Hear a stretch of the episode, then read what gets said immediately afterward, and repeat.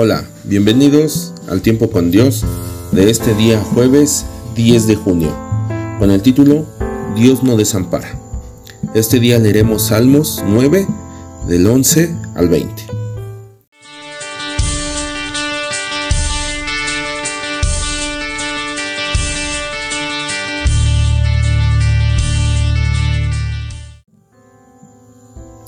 Cantad a Jehová, que habita en Sión, publicad entre los pueblos sus obras, porque el que demanda la sangre se acordó de ellos, no se olvidó del clamor de los afligidos. Ten misericordia de mí, Jehová, mira mi aflicción que padezco a causa de los que me aborrecen, tú que me levantas de las puertas de la muerte, para que cuente yo todas tus alabanzas en las puertas de la hija de Sión, y me goce en tu salvación.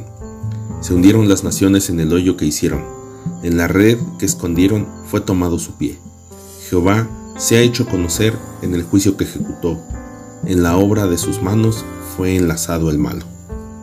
En esta primera parte de la lectura podemos apreciar cómo Dios no desampara el clamor de los pobres. El salmista exhorta a los lectores a participar de la gratitud y el cántico que él ofrece a Dios. Alabamos a Dios porque demanda la sangre derramada, se acuerda de los afligidos y no se olvida de su clamor. Esto es lo que ha entendido el salmista y lo que desea compartir con su público. A fin de escribir mejor su testimonio de salvación, menciona la oración que él levantó en el pasado y la respuesta que recibió de Dios. En las puertas de la muerte clamó por su gracia y las naciones, sus adversarios, se hundieron en el hoyo que hicieron. Se trata del juicio justo de Dios que anuncia al mundo entero su omnipotencia.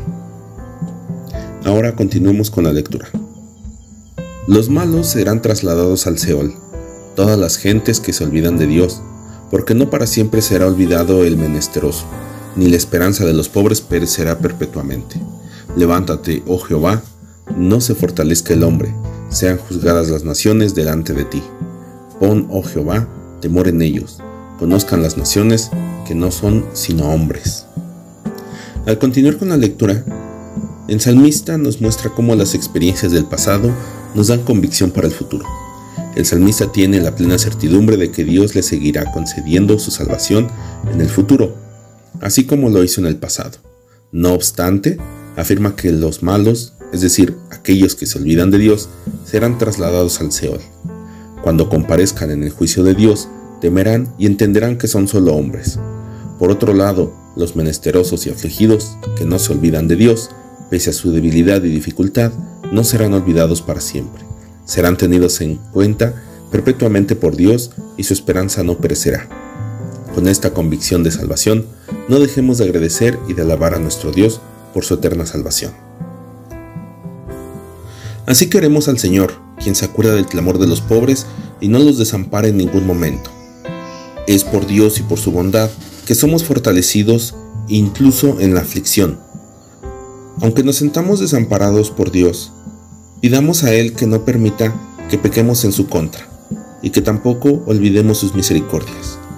Confiemos en que Dios nos guía hasta la victoria final. Gracias por escuchar esta cápsula de tiempo con Dios. Nos escuchamos en la siguiente. Gracias y que tengan un buen día.